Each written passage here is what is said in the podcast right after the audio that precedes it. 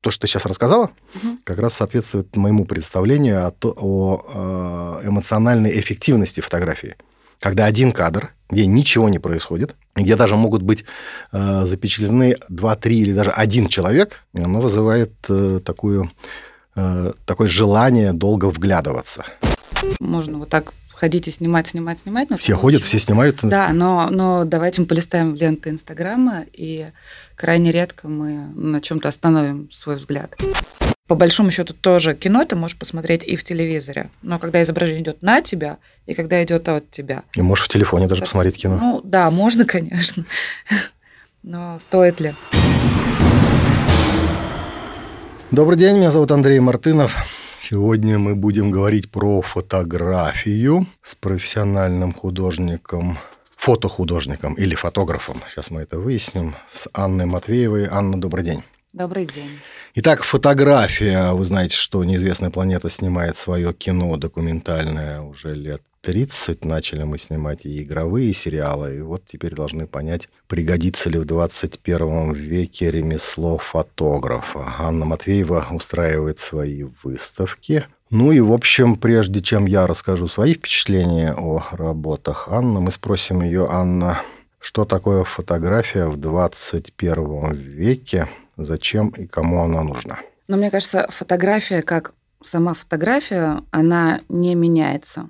Она остается изображением, тем самым, собственно, рисунком света и тени, как это расшифровывается. А вот какое она значение здесь начинает иметь в 21 веке, наверное, это уже как раз меняется в зависимости от того, какие появляются технологии и как ее используют. Потому что для меня фотография изначально, изначально была предметом искусства, интереса. Мне хотелось на нее смотреть, мне хотелось видеть историю, меня это трогало. Например, там на классиков фотографии, то есть только когда она развивалась и не было еще цифровой никакой фотографии. Но, например, в тех же военных действиях, когда ты видишь фотографии Великой Отечественной войны, например, там ту же высадку в Нормандии, Капы, какие-то сюжетные линии, ты понимаешь, ты втягиваешься в эту историю. Ты понимаешь, что это моменты, которые были однажды, единожды, и у тебя было 36 кадров и опасной ситуации, чтобы их запечатлеть. Первый эффект был от фотографии военного времени? Ну да, пожалуй, да. Военного времени и вообще старых фотографий, репортажных фотографий. Не, никак не связанных там с модой, с красотой, с постановочной фотографией. Вот а, классик фотоискусства или фотографии Анри Картье-Брессон, который родился аж в 1908 году, умер в 2004, а, он называется во всяких википедиях и энциклопедиях одним из патриархов фоторепортажа и человек-невидимка. То есть тот, кто незаметен для тех, кого снимает. А у тебя тоже такое желание, чтобы... Это моя мечта приблизиться к его уровню, потому что в каждом его незаметном снимке, как будто бы незаметном снимке, есть столько смыслов, которые совершенно невозможно выстроить в кадре. Он их, он их выстраивает с помощью наблюдения. Он просто смотрит, он делает, он снимает, снимает, снимает, и, и из того, что он увидел, он выбирает один кадр из этих 36 кадров, из, этой, из этих контрольных отпечатков, которые могут быть одинаковыми, но он умеет составить композицию, свет, сюжет. И это, вдох... и это все случайно. И это вдохновляет. Это очень вдохновляет. А это сложно? Ходишь, у каждого есть фотоаппарат. Можно постоять, вот э, у Брессона есть знаменитые уличные сценки достаточно обычные, или демонстрации какие-то. Там обычные люди, на которых, ну да, видно, что э, Они эмоции... эмоцию. Эмоцию. Ты получаешь от этого. Потому что очень много можно вот так ходить и снимать, снимать, снимать. Все ходят, все снимают. Да, но, но давайте мы полистаем ленты Инстаграма и крайне редко мы на, на чем-то остановим свой взгляд. Я последний раз была на Пари Фото, одно из самых главных мероприятий, связанных с фотографиями, с, с галереями, которые представляют фотоработы. Соответственно, они их продают, они продают себя, они ищут новых фотографов. Это проходит, собственно, в центре Парижа, длится там 3-4 дня, я не помню, куда съезжаются все-все-все-все-все возможные галереи. Так. Это огромное, ну, типа нашего гостиного двора, огромное-огромное пространство со стендами. Каждый стенд представляет свою галерею. Со Разные. всего мира это? Да, да. То есть просто так. Лондон, Париж, Нью-Йорк, Токио, Шанхай, все что угодно. И ты гуляешь, гуляешь, гуляешь, смотришь, смотришь, смотришь, смотришь, смотришь, у тебя останавливается взгляд, и ты видишь, что это фотография там 60-х годов, 70-х годов. Современная фотография крайне редко, когда цепляет. Я не знаю, я сейчас говорю свое мнение, но общаясь также с какими-то фотографами, которыми я там встречалась сейчас современными, мы абсолютно совпали в том, что если ты ходишь, гуляешь, ищешь, и твой взгляд останавливается, почему-то это оказывается то самое старое. А это может быть связано не с фотографами, а с другим временем? Другим временем, другие лица, другой способ, другая манера. А, а, она как-то глубже. В нее как-то входишь сразу. Потому что все остальные картинки почему-то кажутся картинками.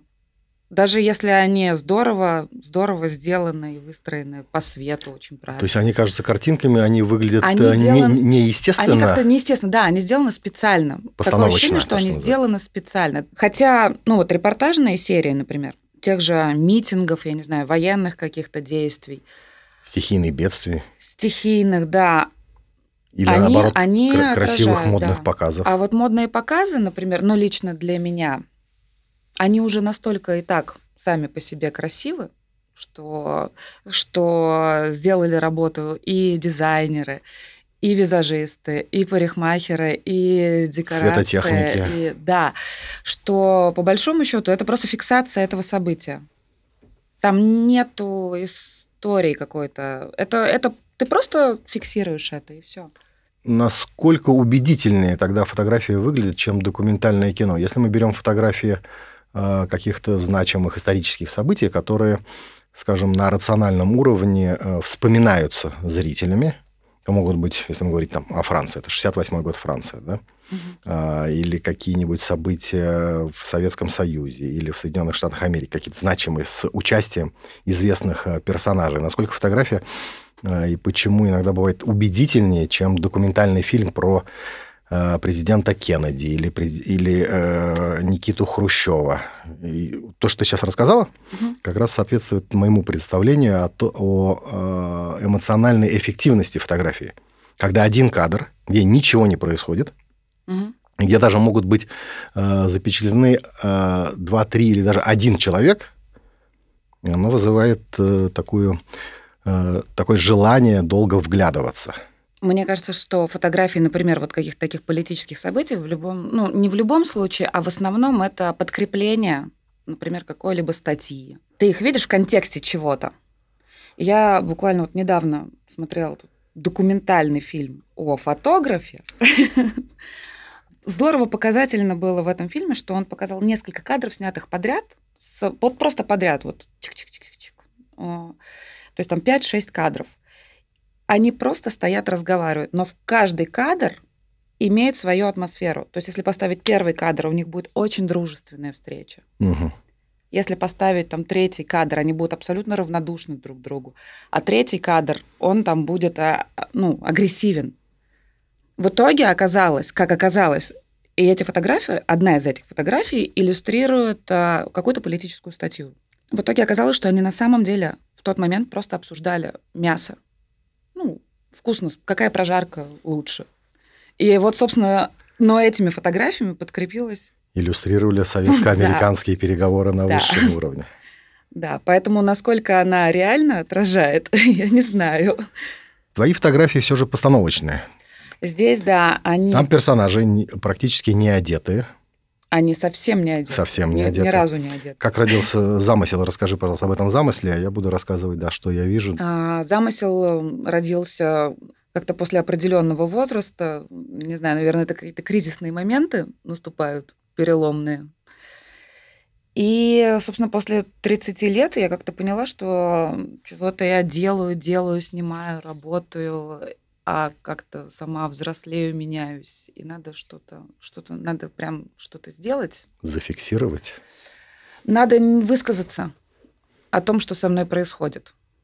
И я подумала, что, наверное, ничего интереснее, чем просто как-то самой обнажиться, там нет моей голой фотографии, сразу скажу, обнажиться просто войти в ситуацию, когда женщина старше 30 лет, что с ней происходит с точки зрения ее карьеры, семейного положения, тела. Так как я снимаю, и мне нравится это делать, конечно же, ну, собственно, это было сделано не, не, не как там документальный фильм об этом с интервью, а как серия фотографий. Поэтому я взяла женщин старше 30 лет, и я предлагала им фотографироваться, раздеваться и фотографироваться. Часть из них была, конечно же, знакомых. И то, даже, даже снимая их, это было страшное волнение, и волнение, потому что я вижу, что я, она зажимается, и я зажимаюсь, потому что она передо мной абсолютно обнаженная, и мне нужно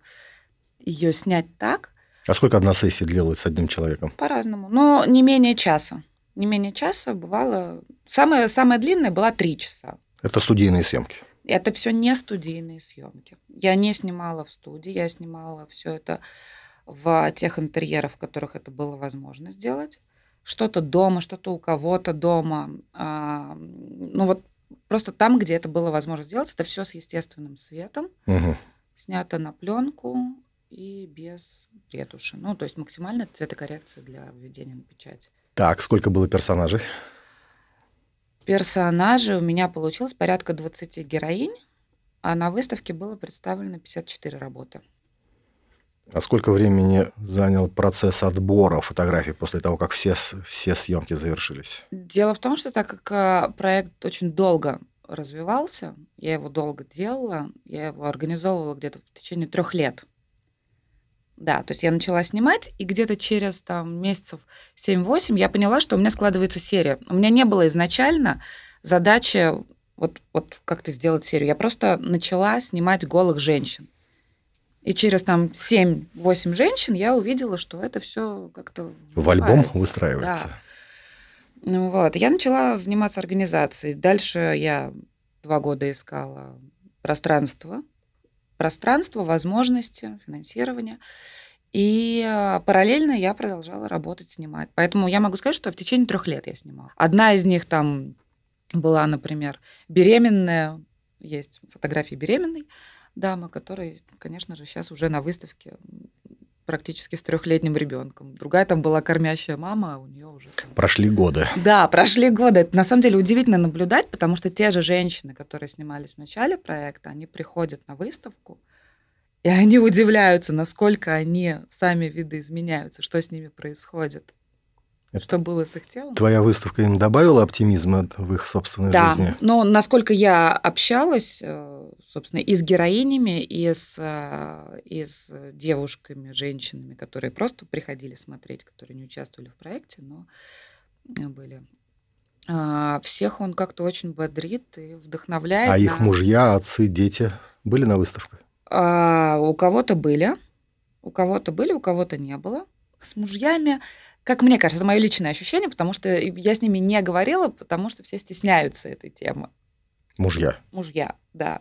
Что их жена э, э, обнаженная да, снималась нем, у Матвеевой. Немножечко, да, зажимаются. Я не знаю, почему, потому что это чувство собственности просто, или потому что им не нравится, но... Ну, социальные ограничения. Да, но с другими мужчинами, которые не имеют отношения к этим женщинам, все было вполне себе просто. Всем все как-то приглянулась и увиделась, увиделась реальность и красота этого тела не модельного. Не Ты актерского. наблюдала за зрителями, которые рассматривали твои фотографии на выставке? Наблюдала. Наблюдала, и мне нравится, нравится это делать, наблюдать за ними. У всех, кого я видела, абсолютно разные какие-то были предпочтения. Потому что ко мне подходили люди на выставке и говорили, мне нравится вот это, я считаю, что самая прекрасная фотография и тело.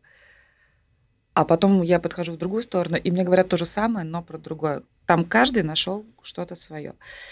И, собственно, благодаря этому способу печати, который я сделала на пленке, он заставлял тормозить, останавливаться около картины и рассматривать, потому что это такое некое трехмерное изображение. Сколько всего фотографий было? Было представлено 54 фотографии. 54 фотографии. Сколько времени один человек проводил на выставке? Один, ну, я не была каждый день на выставке. Ну, по твоим ощущениям, вот человек пришел, сколько времени он может проводить? э, Ну, если наблюдать за ним, я сейчас фантазирую, да. я- пяти- Я ориентируюсь на свой опыт, примерно как, как я провожу время на выставках. Так, 54 объекта. 54 объекта и пару залов, ну, полчаса. Полчаса это, если тебе интересно. Люди возвращались к одной и той же фотографии? Возвращались, да. Возвращаются и рассматривают. Всем очень понравились почему-то лайтбоксы. Там было несколько фотографий сделано. Опиши, пожалуйста, что такое лайтбокс. Лайтбокс – это изображение, подсвеченное изнутри. То есть это как коро- коробочка фактически. Это, собственно, коробочка, а, Размер напечатанная на специальной пленке. полметра на а, полметра? Нет, 30 на 45 и 45 на 45 у меня были форматы. Небольшие. Но они были такие серийно сделаны, выстроены. Фотография одной и той же девушки в одном и том же пространстве, просто в разных ситуациях и положениях, а, друг за другом. Как слайд-шоу. Практически, да. И они подсвечиваются изнутри, на, напечатанные на специальной пленке, которая не дает просвечиваться самим лампам. Собственно, она очень смягчает, но дает а, полное изображение. Вот. Почему-то вот такой эффект произвели они. Хотя для меня это оказалось странно, потому что, собственно, когда я повесила лайтбоксы уже на выставку, я понимала, что у меня необходимость их повесить и оставить, потому что уже так все запланировано и сделано. Но я увидела в этом некий, ну, некую поп-культуру такую, которая, которая, как по мне, выбивается из контекста всей выставки. Поп-культура в отрицательном э, Да, смысле этого слова, да. снижающем эмоциональное впечатление. Да. Твои замыслы? мой, мой замысел, да, окрасился неким таким, такой мишурой, скажем так, такими гирляндами. Это было не очень приятно? Но мне лично нет, но э, людям почему-то это очень понравилось. Я вот, кстати, задаюсь вопросом, почему? А фотографии, э, которые вызывали наибольший интерес у публики, когда ты за, не- э, за ней, за публикой наблюдала, совпадало с твоим представлением о том, что самое хорошее в твоих 54 объектах? А, Некоторые, да. А некоторые меня как раз удивляли, что прям некоторые... В некоторых фотографиях а, мне описывали какие-то какие-то моменты, которые совсем туда не закладывала. Но Видели их свое? видели, и это очень приятно. У меня есть одна любимая работа, одна самая любимая работа. Это та, которую я сделала самой первой. Просто вот, и она так получилась, что она самая первая, и самое первое нажатие на кнопку было. Как называется? А они все под номерами идут. Так, идет номер один. Уникальность, ну да, потому что, собственно, это, То есть, эта история не оглашается, кто есть кто, поэтому А, Проект «Скорость», над которым ты сейчас работаешь, что такое будет? проект «Скорость» — это мой совершенно другой, некий абстрактный проект, который пока еще не закончен. Но а, скорость он называется по причине того, что все, все, все фотографии сняты на скорости. Все фотографии сняты из, Из поезда, из, машины, из поезда. самолета? На данный момент это все снято из поезда. А с, я экспериментировала с выдержкой, с выдержкой, с диафрагмой, со светом во время движения. И а, в итоге получились очень разнообразные, разнообразные вариации природы, местности, которую ты проезжаешь. Пока это было снято только в двух местах. Одна это была северная часть России, ну, там в районе Мончегорска, Кировска. А другая часть была снята между Лозанной и Парижем. И даже на этой безумной скорости, со всеми этими, ты все равно в этих в кадрах ты улавливаешь, что насколько разная, насколько разная та же природа, те же люди, которые, которые просто там появляются случайным образом, архитектура, просто ландшафты. И все это, собственно, как-то так перемешивается в одно, оно объединяется. Один из самых известных фотографов в мире э, Хельмут Ньютон, такой был немец, э, который фотографировал э, эротику и работал с глянцевыми журналами года его жизни 1920-2004.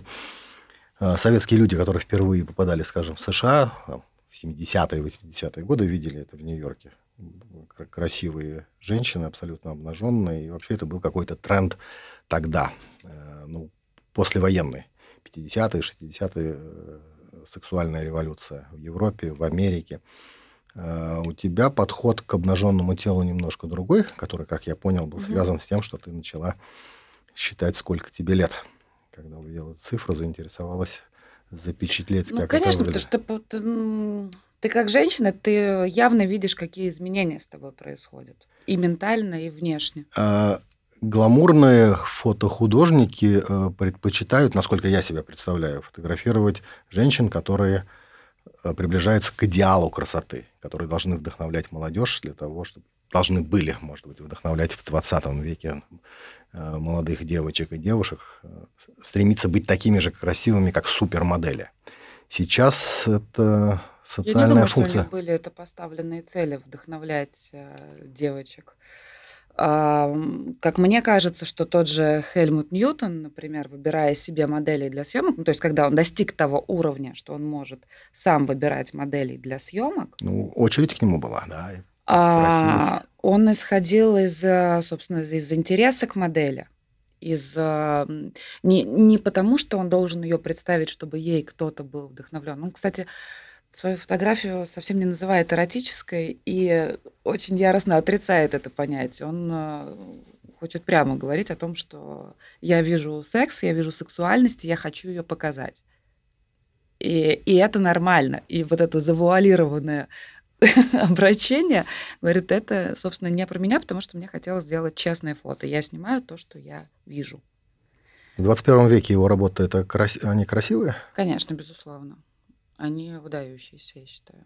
Особенно с точки зрения модельной фэшн-фотографии, модной фотографии. Они выдающиеся. Сейчас все пользуются с трехлетнего возраста цифровыми камерами, качество которых превышает э, видеоаппаратуру, которая была у величайших режиссеров 20-21 века, а ты пользуешься пленочным фотоаппаратом? Да, я пользуюсь пленочным фотоаппаратом. А в чем разница вот пленочные и э, современные цифровые в ощущении и в итогах? С точки зрения технической, например, вот просто у меня была ситуация, когда я делала выставку «Левиафан процесс», а, она была большая, очень большая. Там было порядка 200 работ представлено разного формата. Половина из них была сделана на цифру, половина на пленку, потому что, собственно, это был съемочный процесс фильма, он длился три месяца. Поэтому у меня были задействованы все возможные ресурсы, которые, которые были. И э, я столкнулась с тем, что все фотографии большого формата, которые были напечатаны для выставки, это где-то метр двадцать, метр тридцать, они все были те, которые сняты на пленку и отсканированы а, в высочайшем качестве. И их можно было бы растянуть еще до трех метров. То, что у меня было снято на цифровую камеру, я не могла сделать mm. более метра. Я, э, ну, все, вылезали пиксели, собственно. Пиксели, зерно. И, и, да, всякие помехи. Вот. И с точки зрения, так я снимала параллельно и на цифру и на пленку, у меня было много одинаковых достаточно кадров, угу. ну, потому что пространство одно. И почему-то, когда ты кладешь одну и вторую, ну, ты погружаешься, ты чувствуешь какую-то фактуру, ты чувствуешь текстуру, ты чувствуешь историю, какой-то воздух присутствует. А простой зритель, не профессиональный фотограф, тоже увидит разницу? Я абсолютно уверена, что да. Конечно, увидит. Это, мне кажется, опять же, как кино и телевидение. Да? То есть, когда ты смотришь изображение на экране, и когда ты смотришь по большому счету тоже кино ты можешь посмотреть и в телевизоре. Но когда изображение идет на тебя, и когда идет от тебя. И можешь в телефоне даже посмотреть кино. Ну да, можно, конечно. Но стоит ли? А кинопленка, а, фотопленка сейчас э, проявочные процессы те же самые? Да, конечно. Должна быть там ничего темная не комната, красный свет, бачки какие-то там. Да, все это, хими... все то же самое. Я, я вспоминаю свое школьное детство, и так все Абсолютно, да, только это происходит э, в профессиональной фотолаборатории, а не дома в ванной, и все. Ты это и тебе ее проявляют. Нет, конечно, можно, можно пойти путем совсем а, аналогового производства, но... Твои впечатления от посещения э, художественных галерей.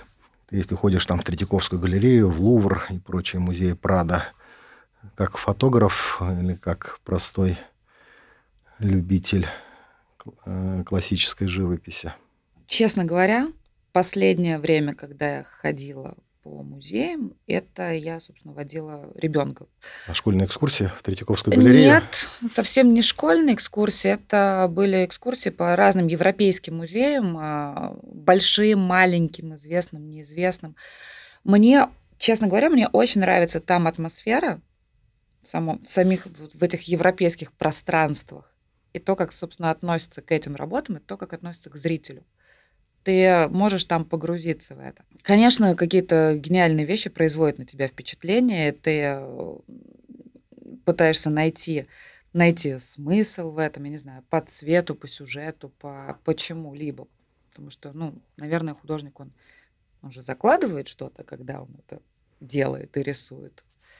И техника другая? И техника другая, да. А ты больше наблюдала за, э, за ребенком, за сыном? Нет, конечно, нет. Но я старалась, чтобы он наблюдал за работами. Я старалась сделать так, чтобы ему это было интересно, но но я совсем, к сожалению, не искусствовед, чтобы стоять и рассказывать. О... Я ему рассказываю то, что вижу я, и пытаюсь с ним просто построить диалог, что он видит. А можно представить, что, например, твои работы с, э, вот, с выставки «Уникальность» или «Левиафан» или «Скорость» разместить в одном пространстве вместе с живописными работами? С, с картины, например, ой, с выставки «Левиафан», да, там есть очень такие пейзажные работы, которые, которые вполне себе гармонируют с какими-нибудь работами художественными. Мы с оператором Михаилом Кричваном обсуждали как раз тему, потому что у нас Стэнли Кубрик и фильм Барри Линдон, который построен фильм, который построен, собственно, на репликации э, шедевров 18, 17, 18 mm-hmm. века живописных. Да? И мне было интересно как раз с Михаилом обсуждать тему, а можно ли вот повторить то, что делал Кубрик, и э, в современном э, Э, в современных условиях для современной аудитории. Ты, когда работаешь, э, когда делаешь свои выставки, у тебя есть образ и социальный портрет твоей аудитории? Я делаю только для себя. Исключительно я делаю, исходя из своих внутренних ощущений того, что того, что мной движет, что я вижу, что я хочу сделать. И дальше я уже просто показываю результат. И либо я нахожу сторонников, либо не нахожу. И желание... Э, не, Подстроиться или Не подстроиться, а просто спросите, а как, а как а тебе? как надо? Соседа по партии, как в школе, да? Нет, совсем не возникает. Наоборот, это провоцирует на то, чтобы дальше делать свое. Ну, невозможно угодить всем. Читала отзывы э, про свои выставки в, э, в гламурной или в периодической печати или в интернете? Нет. А, они есть вообще? Ну, я вот, да, я сижу, да, вижу, конечно же, да, все же люди-то, ну, журналисты молодые следят за тем, что происходит и в Москве, и в мире, и э, пытаются свои оценки. Нет, я не читала, если честно, даже в голову не приходило почитать отзывы какие-то. Я, если честно, вообще до последнего стесняюсь своих работ, потому что слыша какую-то положительную, хорошую оценку, меня, конечно, это успокаивает, мне это нравится, и я очень рада, что люди в этом увидели но я специально на это не напрашиваюсь и не нарываюсь. И поэтому также мне неинтересно, по большому счету, что там критическое мнение об этом думает. Потому что я смогла сделать то, что я хотела сделать. Я просто ждала этого, я работала над этим и смогла это представить так, как я хотела. Анна Матвеева, фотограф. Подумаем мы в следующий раз, каким образом обсуждать э, фотоработы и Анны, и ее коллег. Ну, а мы продолжаем снимать свой сериал, ситком «Клуб неизвестной планеты» и будем держать вас в курсе.